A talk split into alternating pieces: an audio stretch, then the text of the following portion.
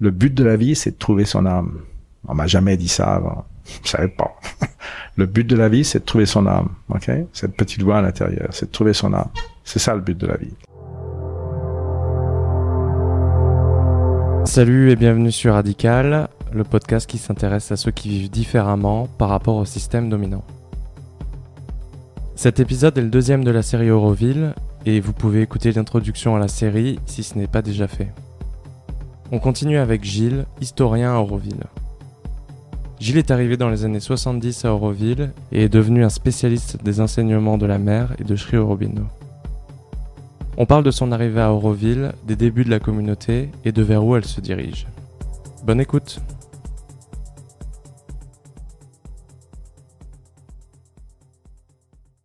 Bon, moi je pense qu'on peut, peut se lancer directement. Ok. Euh, bah, en guise d'introduction, j'aimerais savoir un petit peu euh, où, on se trouve. Euh, Qu'est-ce que c'est un peu ce bâtiment ici? C'est les archives, c'est ça? C'est le bâtiment qu'on a construit pour les archives, oui, parce que le Auroville a 50 ans et que c'est donc une longue histoire et que bah, il y a des tas de, de, choses qui sont intéressantes. Il y a des tas de vidéos, il y a des tas d'audio, euh, de, de, photos, il y a énormément de documents, etc., qui valent la peine d'être gardés tout, tout pays, tout ville, région ou euh, même une, un business a, a une histoire et euh, il y a des documents qui doivent être gardés. Et aussi, euh, si on veut comprendre pourquoi les choses sont telles qu'elles sont, si on peut pouvoir changer les choses, généralement, il faut pouvoir comprendre pourquoi les choses sont telles qu'elles sont. La France a une histoire très différente de l'Angleterre, par exemple, ou de l'Allemagne. Donc, peut pas changer. C'est pour ça que c'est comme ça dans mmh. tous les pays. Donc Auroville est une communauté intentionnelle et donc c'est important de connaître l'intention derrière cette, cette communauté. Et toi, c'est quoi ton rôle à l'intérieur de, de cette organisation euh? ben, Moi, je, je m'intéresse essentiellement à, je dis, enfin, bien que j'ai été nommé ici comme étant le, le, le, directeur, on peut dire, euh, j'ai dit à mon ami Amy, non, tu diriges et moi je suis le chercheur. Parce que mmh. toutes les toutes les choses, euh, tout le reste m'embête. Mais en fait, bon, euh, comme je suis celui qui connaît mieux euh, parce que je suis là depuis plus longtemps, etc., etc. Euh, j'ai un rôle très important ici. Je suis celui qui connaît le mieux qu'est-ce qui s'est passé, où est ceci, où est cela. Euh, a été là pendant très longtemps et c'est lui qui est là depuis plus longtemps. Mais moi, j'ai été beaucoup plus longtemps à Auroville et, et, je me suis beaucoup plus intéressé à cette histoire, etc., que lui on va en parler de cette histoire, mais avant, avant tout ça, j'aimerais savoir euh, euh, quand est-ce que tu es arrivé à, Auroville euh, Je suis la première fois ici en 73. T'avais quel âge en 73 J'avais 27 ans, je crois. 27 ans, oui, je crois. Donc de parisien de base, c'est ça? Oui, je suis parisien. Je venais de mes, mes études, un diplôme d'ingénieur de, de l'école polytechnique fédérale de Zurich. Et avant de commencer à travailler, j'ai décidé de, de voyager. Et euh, je suis allé en Inde comme ça parce qu'une une de mes amies, je voulais aller en Afrique, elle m'a dit, une de mes amies m'a dit, qui revenait de l'Inde, m'a dit, c'est merveilleux, c'est extraordinaire, les couleurs, la lumière, etc. Va en Inde, en Afrique, tu verras des Européens qui sont là pour faire du fric, mais en Inde, tu verras des Européens aussi pour, pour qui sont là pour autre chose. Va en Inde. Comme ça que je suis venu en Inde. Tu sais pas trop ce que c'était cette autre chose et non, t'as découvert. En... J'étais pas, j'étais pas du tout, je ne pensais pas être dans une quête spirituelle. Pas du tout tu pensais pas l'être, mais ça veut dire quoi ne pas penser l'être? Si je suis resté, c'est car apparemment euh, Auroville remplissait euh, un rêve inexprimé d'enfance, un rêve, un rêve inexprimé que j'ai toujours eu, qui est le rêve de, de participer, de, de, faire partie plutôt de la solution que, que du problème. L'humanité a de très sérieux problèmes et euh, dont j'étais très conscient, toute la souffrance du monde, etc., me, me dérange, et euh, je voulais faire partie de la solution et pas du problème. Du coup, euh, lorsque tu débarques en, en Inde, euh, ton premier, ta première destination, c'est Auroville, où tu fais un tour et tu arrives par hasard. On a à Delhi, on a pris le train. On nous avait dit, à l'époque, il y avait troisième, il y avait trois classes. Donc, on nous avait dit, si vous voulez connaître vraiment l'Inde, voyagez en troisième classe. Donc, on a pris le train pour Madras. Euh, on a passé 48 heures dans le train, peut-être même plus, 48 heures dans le train, deux nuits, sur les banquettes en bois. Et euh, belle expérience. Euh, ouais, c'était très intéressant de voir comment les Indiens étaient les uns avec les autres, etc., etc. C'était très intéressant.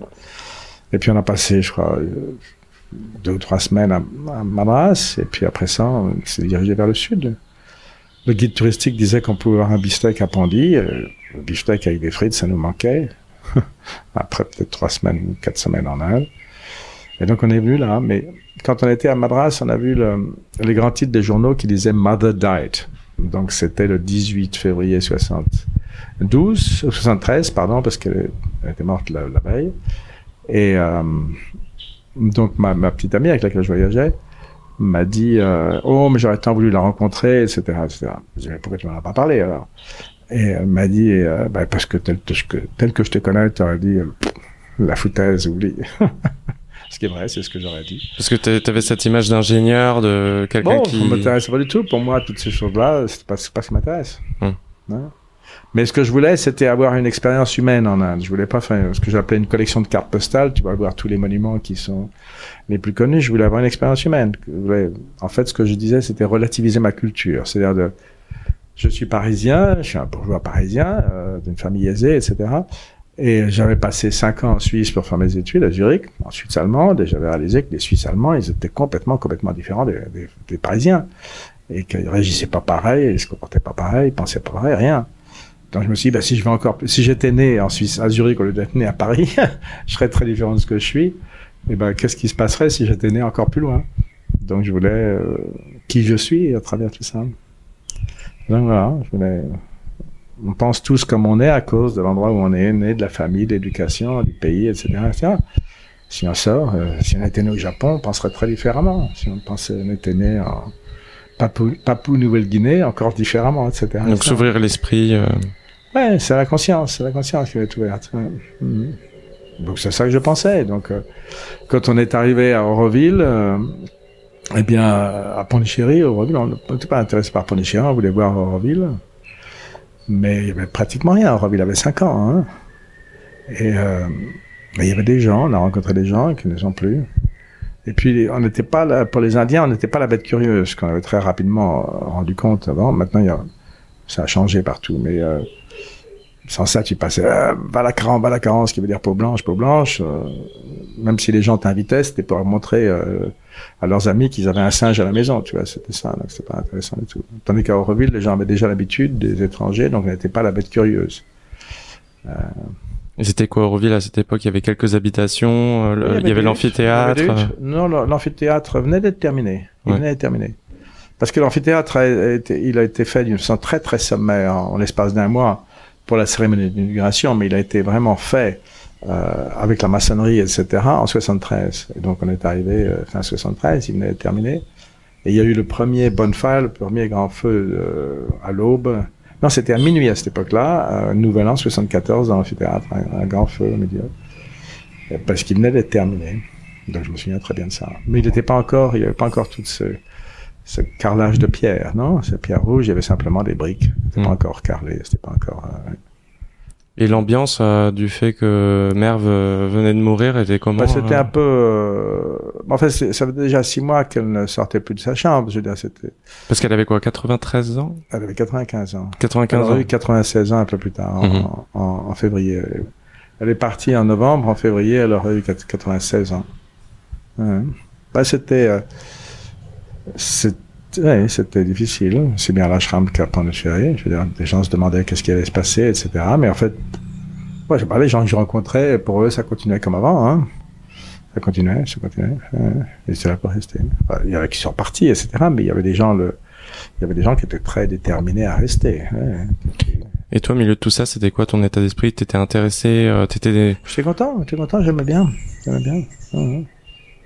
J'aimais bien, je travaillais sur, je venais, j'ai fait j'ai un diplôme d'ingénieur génie civil, mais j'ai une spécialité en, en, urbanisme et, euh, et mobilité. Donc j'ai travaillé dans le bureau d'architecture, il y avait des projets extérieurs, on travaillait là, etc. Donc c'est ce sentiment de partage, participer à un projet. Euh...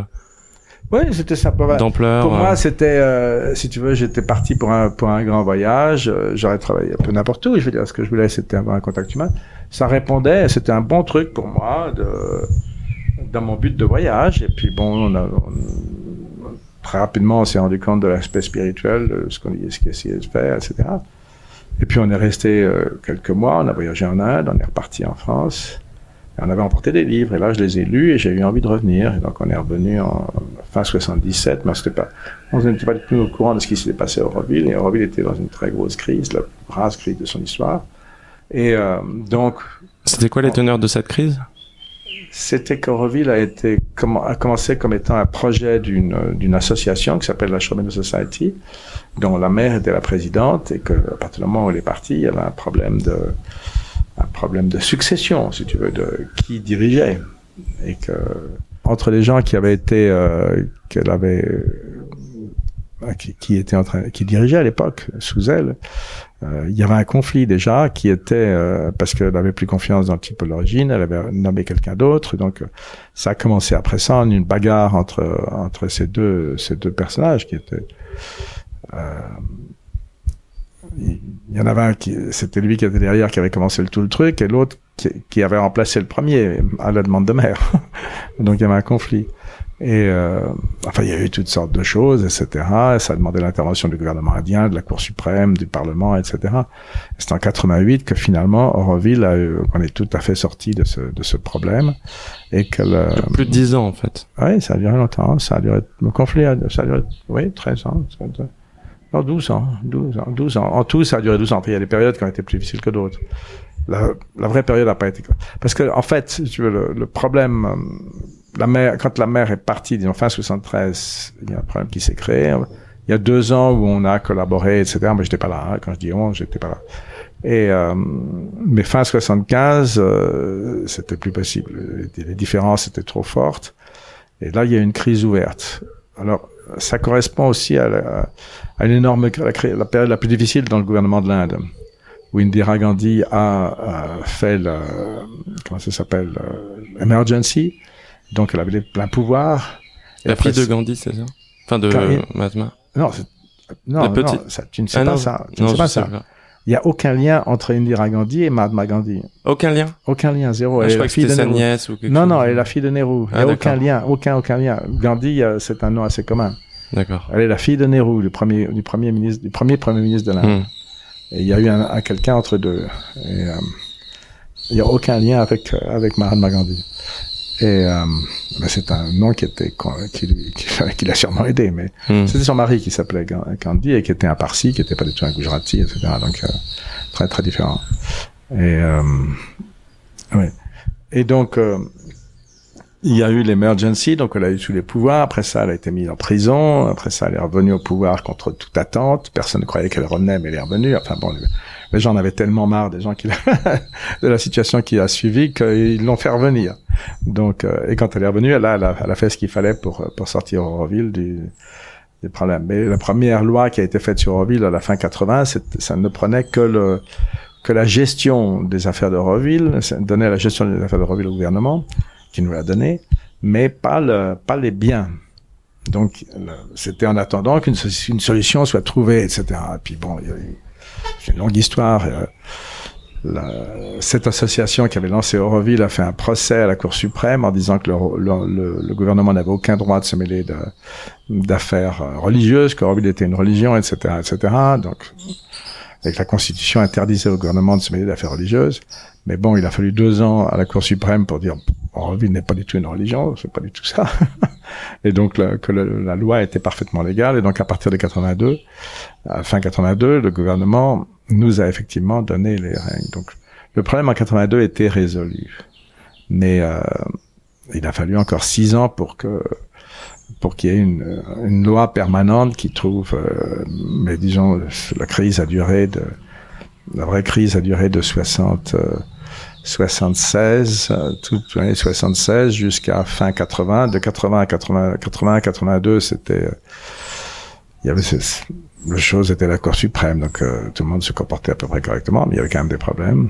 Et Auroville arrivait à se développer pendant toute cette période? Non, Auroville ne s'est pas du tout développé de 60, en 76, 82, ça s'est pas développé. De 76 à fin 82, ça s'est pas développé. Il n'y avait pas du tout d'argent, il n'y avait pas de, il n'y avait pas de corps légal pour recevoir de l'argent. Donc ça s'est pas développé. un gros problème. Ouais, parce que j'imagine qu'en début de projet, euh, euh, avec toute cette énergie du début et cette, euh, cet enthousiasme, euh, ça, ça a dû être difficile en fait de pas pouvoir avoir de statut et derrière en fait beaucoup de gens qui devaient être intéressés par ce projet voyaient quelque chose de pas très stable. Ça a dû être difficile du coup, j'imagine. Je veux dire, même, même un business, tu comprends Quand il y a un businessman qui a une très forte personnalité qui crée un business et le jour où il meurt euh, s'il n'a pas un, héritier clair qui est là, etc., et qu'il y a une transmission de pouvoir, euh, il y a une crise, hein? Une crise. Donc on a survécu cette crise. La mer avait une importance capitale et on a survécu cette crise. cest que, en même temps, si tu veux, on est, on est des gens qui viennent du monde entier hein, et qui, euh, on était content d'être pris en charge. Je pense que les gens étaient contents d'être pris en charge et euh, c'était facile d'être pris en charge. Et, de pas avoir à s'organiser avec des gens que, qui sont vraiment pas comme toi. Hein. Euh, il y a une différence, une diversité extrême à Auroville, extrême, extrême. Et donc, euh, bah, c'est souvent, il est plus facile pour des êtres humains, l'histoire le montre tout le temps, de, de s'unir contre que s'unir pour. donc, c'est en face d'un danger réel que les Auroviliens se sont unis. Donc, ça a joué un rôle, euh, ça a aidé, en fait, ce conflit a aidé à obliger les Auroviliens à, à, à, à se mettre ensemble et à se mettre d'accord pour avoir des représentants, pour avoir un système par lequel on puisse marcher, etc. Ok. Et euh, peut-être qu'on va faire des allers-retours entre ton histoire personnelle et cette chronologie euh, d'Euroville, mais euh, toi à ce moment-là, t'es es parti pour de bon euh, de France. As non, non, que 77, 78, j'étais parti pour de bon, mais bon, j'ai réalisé très vite qu'Euroville traversé une crise énorme. J'ai réalisé aussi qu'on changeait pas de vie si facilement. Ça, ça, ça m'intéresse cette partie-là. C'est clairement lié à, ah euh, à la période dans laquelle je suis, mais il y a, y a, des forces qui te retiennent, c'est ça euh... Non, je, veux dire, tu sais, il y a des tas de gens qui, euh, même très simplement en France, il y a des gens qui, qui ont marre de la ville et qui vont vivre à la campagne et qui s'aperçoivent qu'en fait, c'est pas, c'est pas si facile. Tu peux, tu peux t'ennuyer, tu te sens seul. Oui, enfin, c'est pas si, c'est pas si facile. Je veux dire, il y a, tu vois, tu, peut-être qu'il faut se préparer, etc. Il y a des choses qui, pour certaines personnes, ça marche très facilement. Peut-être que si Auroville avait été comme c'est, comme, avait, il n'y avait pas eu tout ce conflit, on serait installé, je sais pas. Mais bon, pour nous, c'était pas évident. Euh, donc bon, on a décidé de, de rentrer en France. Euh, et euh, ouais, c'est ça qu'on a fait. Et puis, mais avec l'idée de revenir, avec l'idée de revenir. Une fois que les choses se seraient stabilisées. Euh, oui, enfin aussi, on n'a pas réhabité Paris, on a habité dans le sud, etc. Pour pas, tu vois, pour changer de, de trucs, etc. Et donc on est revenu fin 80 et moi je suis resté, ma, ma femme, parce qu'elle était mariée à ce moment-là, et notre fille, euh, ils sont restés en France, mais bien, ils sont venus tout, très souvent. Donc toi, tu as décidé de revenir tout seul? Non, je suis revenu avec eux, mais ils sont pas restés. D'accord. Ils, euh, ils, ont fait des allers-retours, mais ils sont pas restés. Mm Et j'ai jamais regretté. J'ai jamais, jamais, jamais, jamais regretté. Ça fait, je suis ici depuis fin 80, j'ai jamais regretté. J'appartiens à Auroville. Je suis, il y a marqué Auroville sur mon âme et donc je suis là pour rester. Et euh, sur euh, toute cette période qui est assez longue entre le moment où tu découvres Auroville, tu fais des allers-retours et, et, tu continues ta vie en France, il y a un chemin spirituel qui se met en place, des lectures. pas euh, comme ça. Oui, j'ai lu des choses, mais mais en fait, ce que, ce que j'ai réalisé, c'est que j'arrêtais pas d'emmerder tout le monde à propos d'Auroville. D'accord. Mon seul sujet de conversation, c'était Auroville. Donc quand je suis revenu ici en 80, je me suis dit, écoute, il y a toujours des hauts et des bas dans toute vie, quelle que soit ta vie, il y a des hauts et des bas. Mais euh, si t'es pas sûr d'arrêter de ne pas parler de, si, tu penses que tu vas encore parler d'Euroville en rentrant en France, tu restes. C'est marrant parce que c'est pour faire chier tout le monde à propos d'Euroville et puis finalement revenir, euh, t'en vas pas. C'est idiot. Donc euh, il y a eu pratiquement pas de, de, de période basse et euh, si je me suis, dès que je me suis posé la question est-ce que tu arrêteras? Bon non je continue à répondre alors tu restes. C'est bon? Et il y a des gens qui font des allers-retours. Moi je voulais pas faire des allers-retours. Ouais je comprends. Et... donc je me suis dit non c'est très possible que tu en aies marre et que tu t'en ailles. Ça c'est possible. Mais attends, va, pour de bon, on fait pas. Ah bah non, bah, bah c'est comme les enfants qui vont entre les enfants de, de parents divorcés qui vont entre papa et maman, tu vois, en disant bah non c'est pas bien avec papa, non c'est pas bien avec maman, c'est pas comme ça. Mais il fallait choisir. Ouais, il fallait choisir.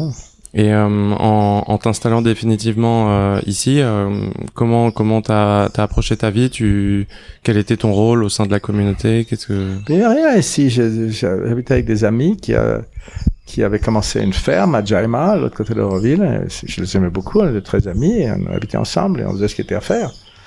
On réparait la clôture, on, allait s'occuper du verger, on réparait la pompe. Il y avait tout le temps des problèmes avec la pompe, surtout le moulin avant. On a construit des choses ensemble, etc. Des bassins, des, des bâtiments, etc. On a fait tout ce qui était à faire. Ouais, parce qu'aujourd'hui on voit beaucoup Roville avec euh, une ville qui est qui est plutôt construite, le matrimoine dire, etc. Donc un un lieu euh, dans lequel on peut être euh, peut-être pleinement dans dans la recherche spirituelle, d'autres qui sont dans la construction. Mais la recherche spirituelle, c'est pas la recherche spirituelle est dans la vie. Hein. Bien sûr, non mais ça on va en, on va en parler, mais c'est vrai que on, peut en plus ce que je voulais dire, c'est se mettre dans la position de quelqu'un qui n'a pas besoin de construire, n'a pas besoin de, de faire des choses physiques, etc. Même si bien sûr euh, il y a un intérêt là-dedans. Aujourd'hui, on peut s'en passer parce qu'il y a toute une infrastructure. À l'époque, il n'y a pas cette infrastructure, donc euh, il faut il faut construire dans tous les cas, quoi. Oui, bon, bon, il y a des gens qui étaient, il y a des gens qui, il y avait des profs d'école, il y a des gens qui sont professeurs d'école, des gens qui ont planté des, des, des tomates, des gens qui ont planté des arbres, et des gens qui ont fait de la médecine, et des gens qui ont fait des artisanats. Il y a des gens qui ont tout fait. Hmm. Et moi, euh, puisque j'ai un diplôme d'ingénieur de génie civil, quoi, travaux public, ben j'ai travaillé essentiellement dans la construction. Je me suis occupé de, pas en tant qu'ingénieur, mais en tant plus de chef de projet, enfin de, différents bâtiments. Hmm. Du coup, parlons un petit peu de ce sujet euh, qui, est sûrement le quelque chose que que j'avais mal compris en arrivant parce que je connaissais pas les enseignements ni de mère ni de Sri Aurobindo et j'avais une vision un petit peu euh, euh, fumeuse, on va dire, de tout ce qui est lié à la spiritualité, beaucoup lié au euh, au mental, etc. Et très peu à la, spiritualité, c'est pas mental. Hein.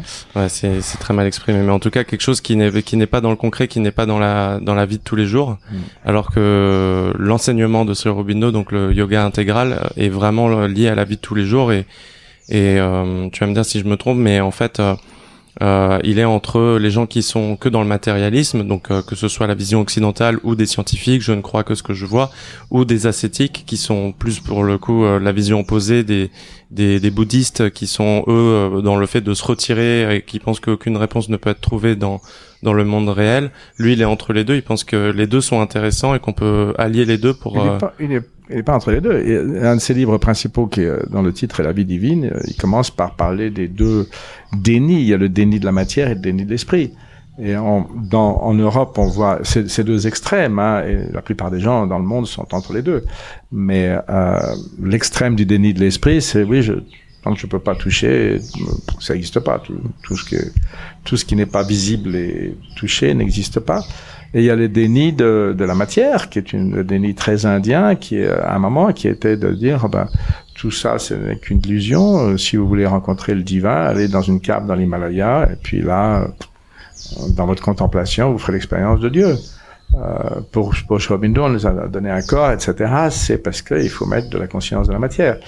Et donc, euh, les deux sont réels, et tout le but de tout le yoga de Shrobindo et de mer, c'est de mettre de la conscience de la matière c'est pas du tout de s'échapper de la vie, mais de transformer la vie, de rendre, de rendre la vie. Le, ce livre de Charbonneau s'appelle la vie divine, c'est-à-dire de, c'est une progression. Ce qui est très important de comprendre, c'est que, en fait, je crois la quasi-totalité ou la totalité des religions sont des, religions pré-darwiniques.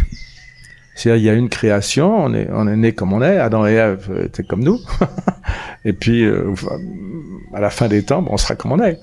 C'est pas ce que c'est pas ce que les, les paléontologues etc nous racontent. Pas du tout, du tout, du tout. Tu Et donc le, donc qu'est-ce que c'est que l'histoire de la création? L'histoire de la création, c'est une évolution de la conscience. Shaubindo dit que son enseignement commence là où celui des, anciens sages de l'Inde, et sans doute d'ailleurs, euh, ce qu'ils disaient, ce qu'ils avaient réalisé, c'était derrière, l'apparence de l'univers tout entier, il y a la réalité d'une seule chose, il y a une seule conscience, un seul moi de toute chose, qu'en Inde on appelle Brahman. Et donc Brahman, c'est Dieu, c'est le divin, on peut donner le nom qu'on veut, c'est pareil. Et euh, il n'y a pas deux choses, il n'y a pas le créateur et sa création, le créateur et sa création sont une seule et même chose.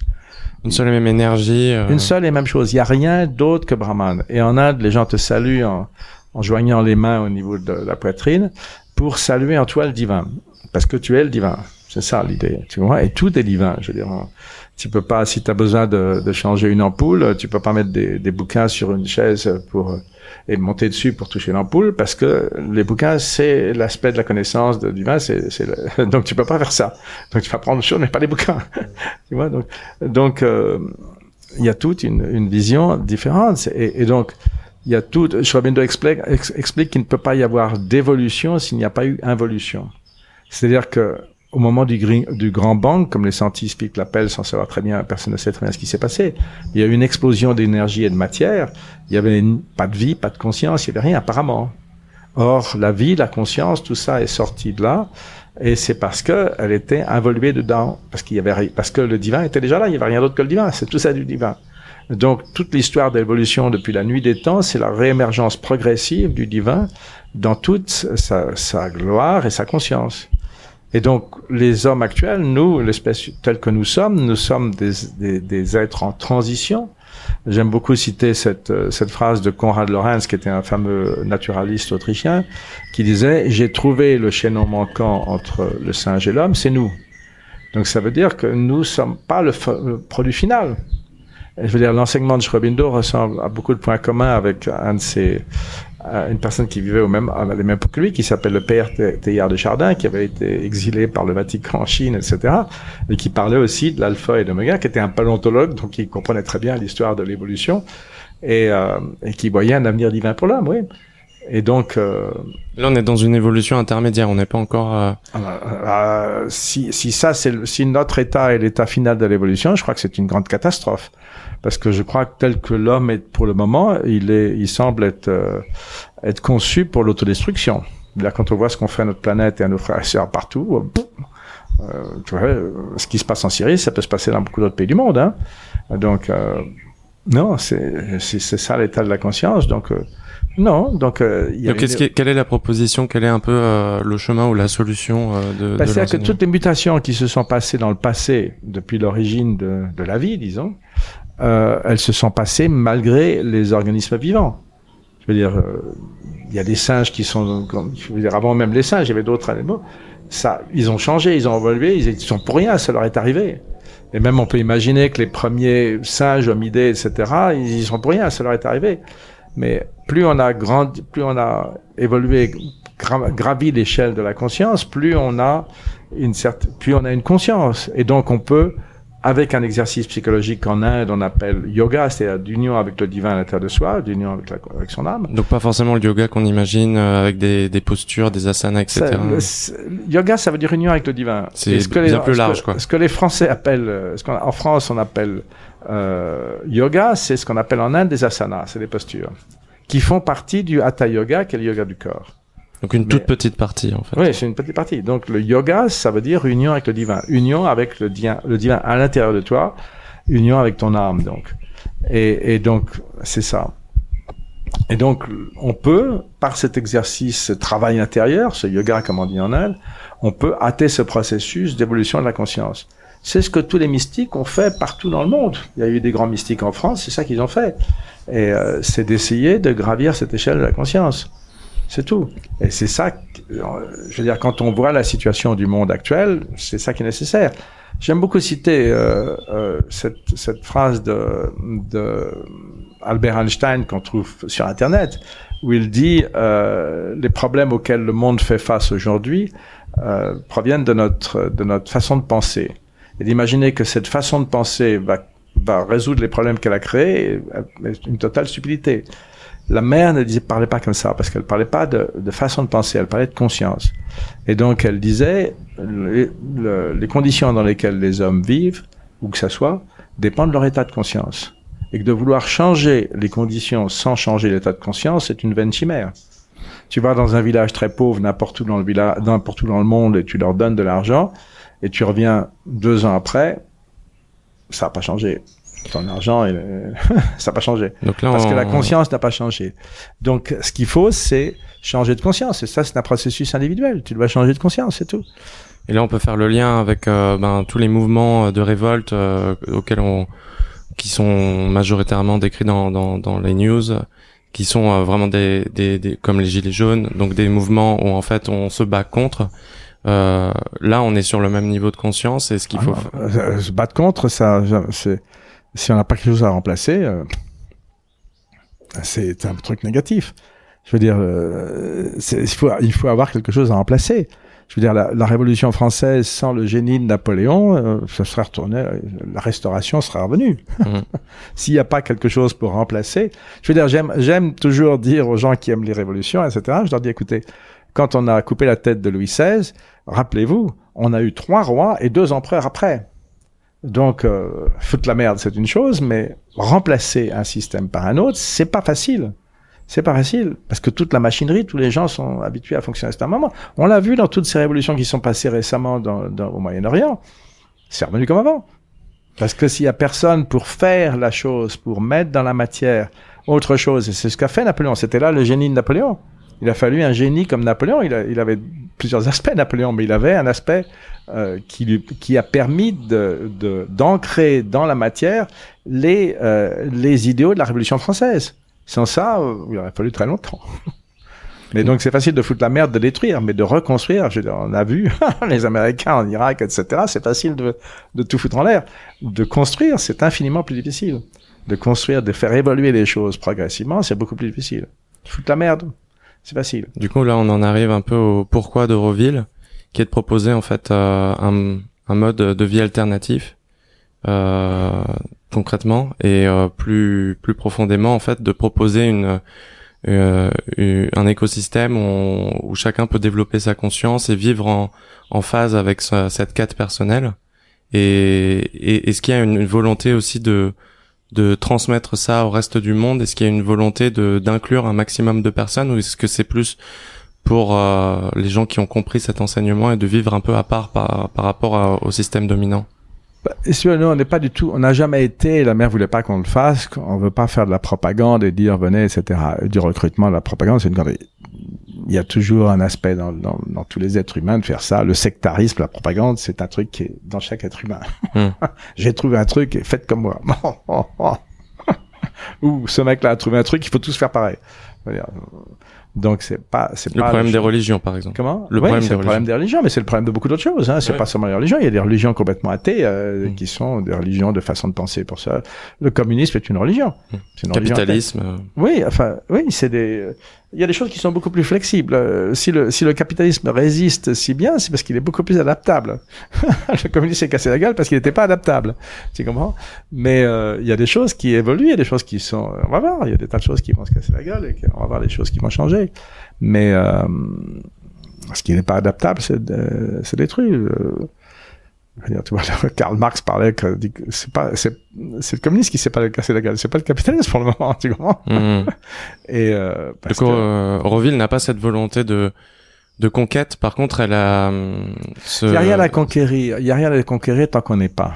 Si tu veux le, je crois que c'est, on n'est pas du tout dans cette chose-là.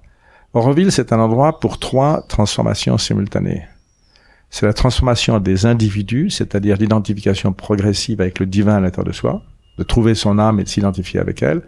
Le but de la vie, c'est de trouver son âme. On m'a jamais dit ça avant. Je savais pas. le but de la vie, c'est de trouver son âme. Ok? Cette petite voix à l'intérieur, c'est de trouver son âme. C'est ça le but de la vie. Bien. Pour faire ça, on a besoin. Alors ici, il faut dire une chose, c'est que le but d'Auroville, le but qui est dans la charte, qui est partout, c'est l'unité humaine. L'unité humaine, c'est une expérience collective. Il y a des grands mystiques dans, tous les pays du monde qui ont atteint un grand niveau, qui se sont identifiés avec le divin à l'intérieur, à un certain niveau. Mais c'est une expérience individuelle. L'idée ici, c'est de faire une expérience collective, où tout un groupe de gens fait ces expériences ensemble, et donc sont à ce moment-là un dans le divin c'est ça l'idée de l'unité humaine. Il n'y a pas d'autre unité humaine. On peut tous taper sur l'épaule, euh, s'embrasser, etc. Ça fait pas l'unité humaine. C'est mieux que de se taper dessus, mais ça fait pas l'unité humaine. L'unité humaine, c'est un élargissement de conscience, c'est d'être uni dans le divin, dans, faire l'identification avec le divin. Et euh, à ce moment-là, on est un dans le divin. C'est ça la seule solution. Alors c'est bien sûr extrêmement loin. Mais c'est ça le but. Oui, j'allais dire où on est au Auroville par rapport à ce, cet objectif. Ce, but n'a jamais été atteint dans le monde. Donc, euh, il y a des gens qui disent que le commentaire d'essayer ça, c'est pas possible. Tant que les hommes sont comme ils sont, c'est pas possible. Mais nous, on veut se mettre en marche. Et donc, la mère explique qu'il y a deux, il y a une transformation qui est nécessaire, c'est de changer l'environnement social. Et donc, dans pour changer l'environnement social, de façon à ce que l'environnement soit social, t'aide dans ta transformation individuelle et ne soit pas un frein. Elle explique que la transformation de l'environnement social et la transformation des individus doivent aller de pair. Il y a des gens qui disent non, d'abord la transformation sociale et après ça la transformation des individus, d'autres qui disent le contraire. Elles disent que c'est obligatoirement ensemble. C'est-à-dire que tu vois, tu peux pas, tu peux pas changer les choses s'il n'y a pas les gens pour mettre en place pour le faire. Tu vois?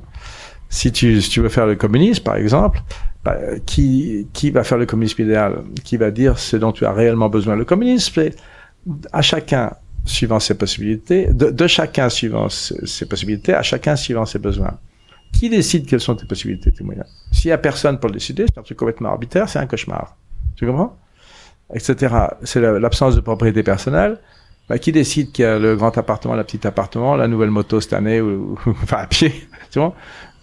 Si c'est pas une conscience plus élevée, c'est un cauchemar. C'est ce que c'est, c'est ce que ça a été. C'est pour ça que les gens ne veulent pas. Mais euh, c'est quand même un idéal. C'est notre idéal, mais en tenant compte de d'une conscience plus haute qui est capable d'accepter ça et aussi de de, de, de, de, permettre aux gens. le, le communisme, c'est pas l'égalité. Ça n'a jamais été l'égalité. Le vrai communisme. C'est comme ça que ça a été imposé, mais c'est pas c'est pas l'idéal communiste. C'est pas ça. Tu comprends? Et donc euh, donc pour pouvoir, il y a les trois piliers d'un changement social, c'est l'éducation partout dans le monde, hein. c'est le type d'économie et c'est le type de gouvernement, d'organisation de gouvernement.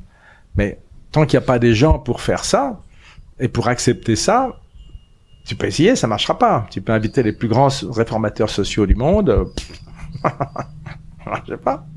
marche pas, ou on va essayer de l'imposer avec la mitrailleuse qui s'est fait dans beaucoup de pays du monde, où les gens se révoltent, etc. Ça marche pas, ça marche pas. Donc c'est un changement progressif qui vient. Et les changements individuels, le changement de, d'environnement social vont de pair et ça met du temps. Tu comprends? Et en plus, il y a l'aspect du changement de, de l'environnement physique parce qu'il n'y avait rien ici. C'était un plateau complètement désert. Donc on est en train aussi de changer son environnement physique avec deux buts. Le but d'être que ça rende que ça crée des conditions plus favorables pour le développement individuel et pour le développement euh, collectif de, de, la conscience collective de, de ce changement social. Tu comprends? Mais ça se passe pas comme ça. Je veux dire, tu vois les gens qui s'impatientent, ils disent attendez, attendez. Il y a, dès qu'on a voulu commencer Euroville, on nous a dit c'est pas possible. Pourquoi est-ce que vous essayez un truc quand est pareil C'est pas possible. Il peut pas y avoir de société idéale tant qu'il n'y a pas d'idée. Oui, oui d'accord. Mais maintenant vous nous dites pourquoi vous n'êtes pas plus avancé Ce n'est pas possible. Ça n'a jamais été possible dans le monde. C'est pour ça qu'on va essayer. Tu comprends? Et parce qu'aussi on sent qu'il est indispensable d'essayer, d'essayer d'avancer. Et donc on essaye, c'est tout. C'est tout ce qui nous intéresse. Il n'y a rien d'autre à faire. Et, euh, et le fait de d'être conscient que peut-être euh, toi et beaucoup de personnes ne verront pas euh, le fruit de, de ces efforts, est-ce que c'est... Ça n'a aucune importance pour moi. Aucune importance. Pour moi, aucune importance. Je sais, on vit dans l'éternité. Hein. On n'est pas, on n'a pas cette idée aussi d'avoir. non, non, ça n'a aucune importance. L'important, c'est simplement de faire ce que tu as à faire la seule chose qui est importante dans la vie, c'est de, de, trouver son âme et de ensuite de faire ce qu'elle te dit. Tu fais ton brin de ce que tu as à faire, le reste c'est pas ton problème, c'est le problème de du bon Dieu ou comme tu voudras l'appeler, ça n'a aucune importance. Et ton rôle, pas en charge du monde, je suis pas en charge du monde, non? Et ton rôle, c'est de s'assurer que le, le, le, chemin va dans la que le la direction est bonne, que le cap est. Si mon rôle est de faire la cuisine dans une cuisine d'Euroville, c'est mon rôle. Si mon rôle est de, de de planter des arbres ou de, de m'occuper de réparer les routes, c'est mon rôle. Mais avant de euh, commencer cette discussion, je lisais ton le le forward, je sais pas comment oui, oui, Euh, de, du bouquin où tu disais que bah, la, préface. la préface, ce que ce que beaucoup de personnes euh, me disent, alors sans forcément euh, dire que c'est bien ou, ou mauvais, c'est que Mère a forcément laissé une énergie extrêmement forte, mais elle a pas laissé de mode d'emploi quelque part il y a y a rien qui dit euh, faites ceci cela. Euh, après c'est ben parce qu'elle parce qu'elle non elle a si tu veux elle a, elle a complètement dit ceci cela. Elle a dit ce que sont ces, ces changements de ce que ce que devrait être une nouvelle éducation ce que devrait être une, une nouvelle économie pour une nouvelle conscience une nouvelle une nouvelle euh, un nouveau type de gouvernement pour une nouvelle conscience. Elle a, elle a dit ce que c'est dans les grands principes. Nous maintenant comment y arriver euh, elle n'a pas donné le c'est à voir tout le temps, parce que les choses changent complètement. Parce que moi, les choses sont différentes complètement aujourd'hui de ce qu'elles étaient il y a 10 ans, il y a 20 ans. il faut bien souvenir que quand euh, que la mère a dit il y a une nouvelle création qui s'est passée, il y a quelque chose de nouveau dans l'atmosphère terrestre, et elle dit le succès est certain. Où est-ce qu'on va? Je n'en ai aucune idée. Il faut tracer un chemin pas à pas dans l'inexploré. Elle dit le, le, succès est certain. Où on va, j'en sais pas. elle ne savait pas. Donc on ne le sait pas. Donc il faut pas essayer. Il y a des tas de gens qui essaient de dire ah, non, non, c'est comme si, c'est comme ça. ça change tout le temps. dire, le monde change constamment, non? Et les conditions dans le monde changent totalement. Il peut se passer des tas de choses dans le monde qui font que les conditions, je veux dire, il peut y avoir des, des une catastrophe naturelle, il peut y avoir une, révolution, des, des, troubles sociaux très importants dans cette région du monde, etc. Je veux dire, il peut y avoir des tas de choses qui se passent. Tu comprends? Des tas, de choses qui se hmm. passent. Donc c'est à réinventer tout le temps et c'est pas, il y a rien de fixé dans le temps, jamais. La, nature humaine veut fixer les choses, mais c'est pas la nature ne le fixe pas. La nature ne le fixe pas. Et simplement avoir ce, ce lâcher prise sur le fait que t'apportes euh, ta pierre à l'édifice et et ne arrêter de regarder ce, ce que ça enfin le produit fini, mais tout simplement prendre du plaisir à participer dans un projet qui qui, qui te. C'est même pas ça. C'est c'est même pas ça. C'est la seule chose qui est importante, je te dis, c'est de trouver son âme. Et si ton âme te dit va, va, va la balayer, ton, boulot c'est de balayer la cour de, l'usine, de telle usine dans un endroit paumé du monde, c'est ça que tu dois faire. C'est tout. Tu comprends? T'as pas besoin, euh, c'est pas d'être président de la République de, des États-Unis ou je sais pas quoi. C'est d'être à ta place. C'est d'être à ta place, qui est ton rôle qui t'est donné. C'est pas euh, l'ego veut que tu sois ah, ah, ah, ah ben je dois être le chef des balayeurs moi. Non. tu comprends? C'est tu dois être à ta place, à la place qui est qui est la tienne. Et pour être à sa place, il faut suivre euh, un appel, il faut suivre quelque chose qui. Il faut, il faut être à l'écoute de son âme et dire cette, euh, oui, je suis bien à ma place. Et aujourd'hui, j'imagine que c'est quelque chose qui est plus évident pour euh, toi, qui a plus cette connaissance de toi-même et. et... C'est-à-dire que moi, je pense, je pense d'abord, si tu veux, je pense que la chose la plus, la plus importante pour chacun, c'est de savoir où on doit être. Est-ce que je dois être ici ou est-ce que je devrais être en France ou en Patagonie ou Dieu sait où?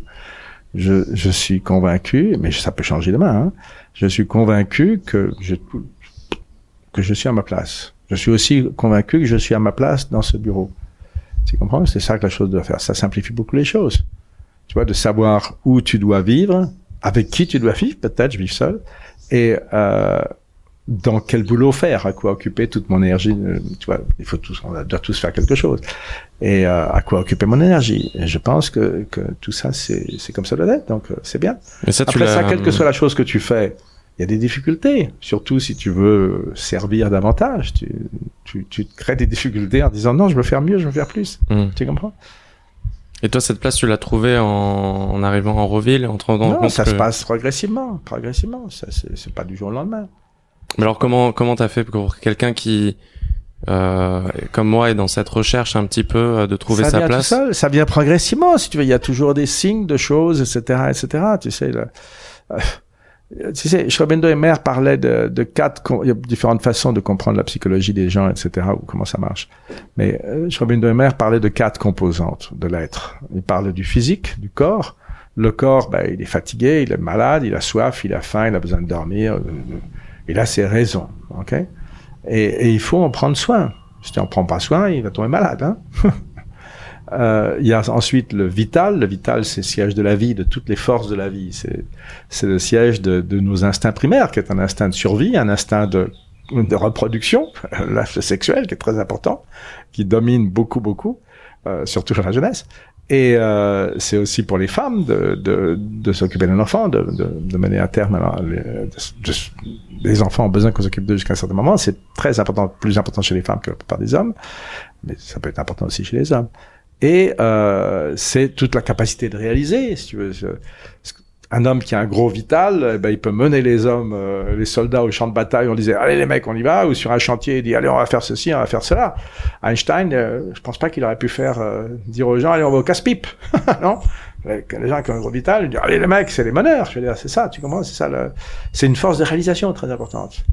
le mental, bon, c'est l'intellect. C'est l'intellect. Le mental, c'est aussi le grand menteur parce qu'il sait pas. Et il y, a le, il, y a, le spirituel, le psychique qui est là, qui est l'âme. Et, euh, Donc, le, le, dans toutes les choses spirituelles, les, les, traditions spirituelles, on ne sait pas quoi faire avec le vital. Le vital, c'est trop fort. Donc, on l'enferme dans un monastère. Pas de femme, pas de bouffe, pas, pas tous les plaisirs, non, rien. La robe de bure. bon, mais on se prive aussi complètement de la capacité de, de manifestation. Okay Donc, c'est parce que c'est trop difficile de s'en occuper.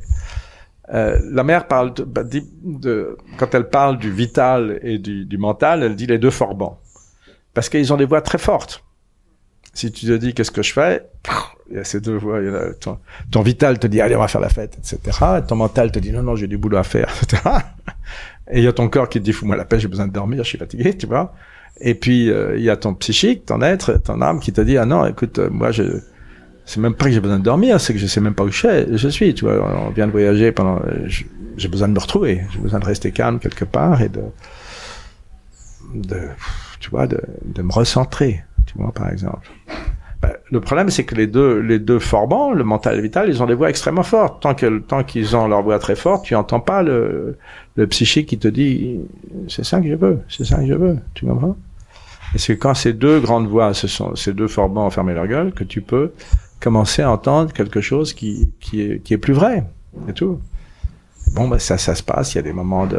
Je veux dire, il y a tellement de gens qui ont, qui ont fait l'expérience. Tu vois, tu te dis, tu as des choix dans la vie. Tu dis, est-ce que je vais à droite, est-ce que je vais à gauche. Je veux dire, tu dis, est-ce que je vais habiter à, à, à Paris ou à, à Toulouse J'ai des jobs qui me sont offerts à deux côtés. Euh, où est-ce que je me prends ce boulot-ci ou ce boulot-là Ou est-ce que je me marie avec cette personne-ci ou cette personne-là Ou je me marie pas du tout Tu vois, on a tous rencontré ce genre de circonstances où il faut faire un choix entre deux choses.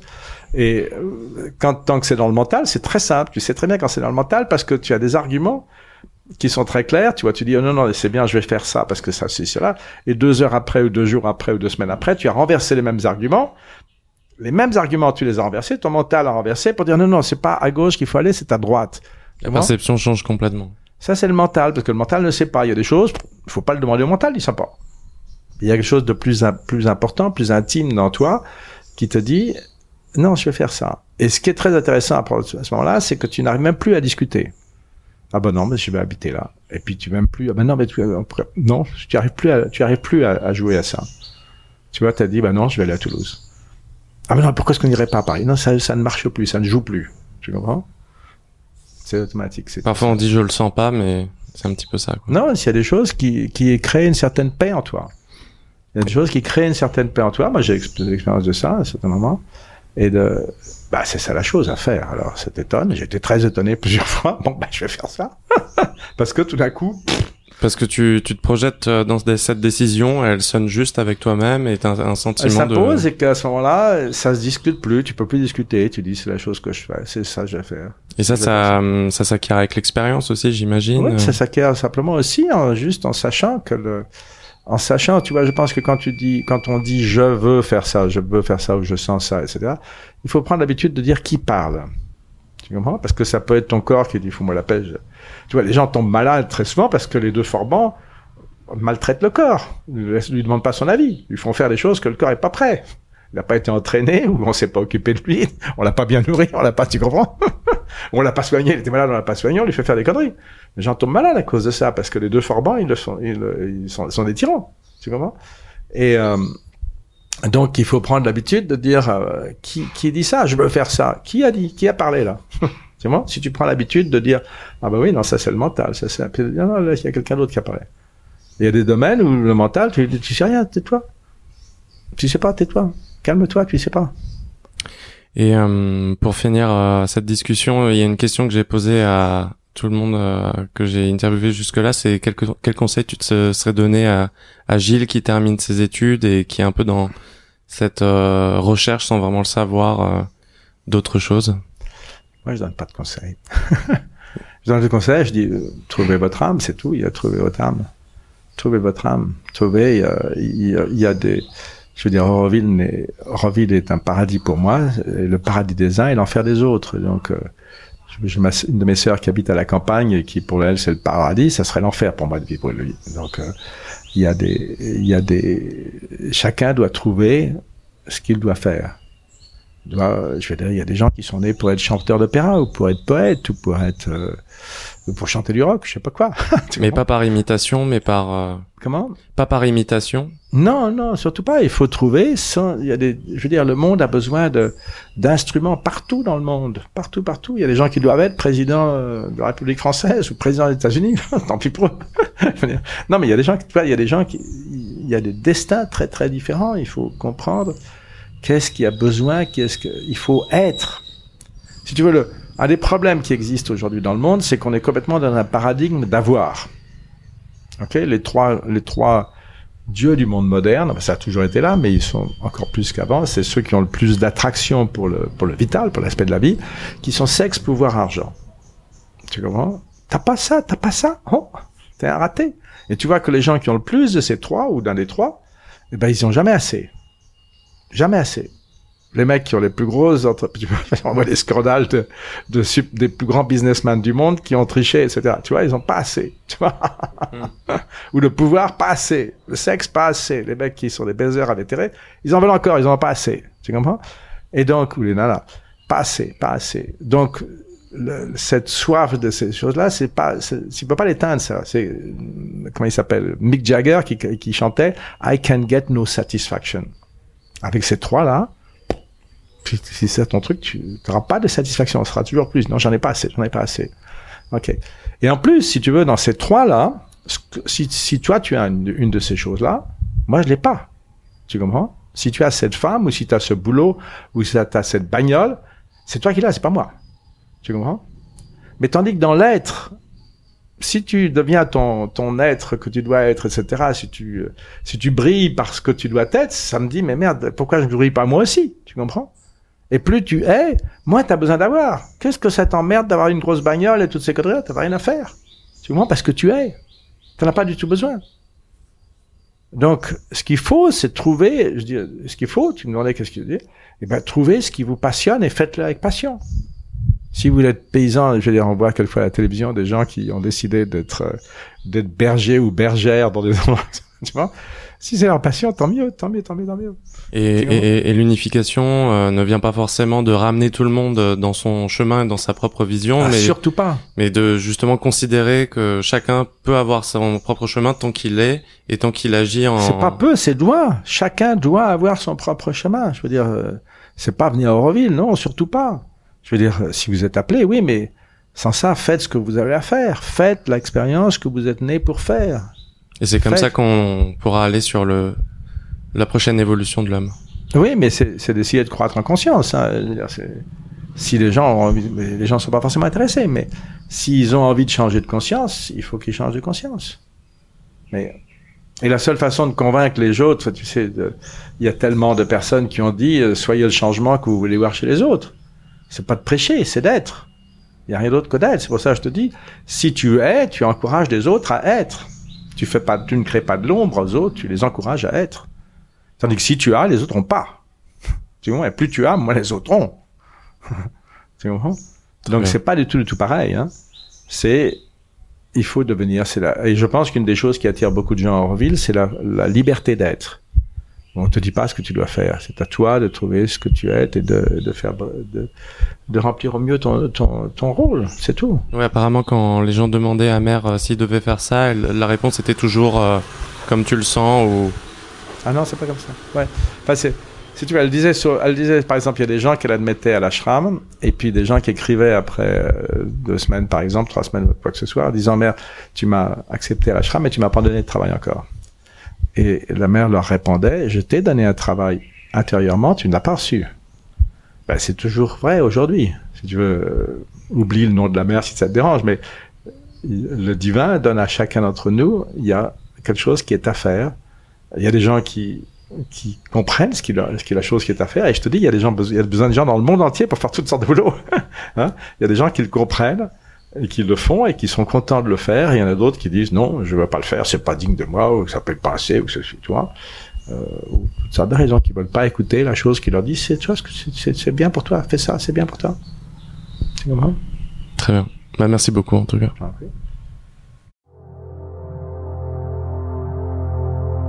Merci beaucoup d'avoir écouté, j'espère que ça vous a plu. Si c'est le cas, n'hésitez pas à vous abonner pour ne pas rater un épisode et à laisser une note sur l'application Apple Podcast en allant en bas de la page du podcast. À bientôt pour un nouvel épisode de Radical. Salut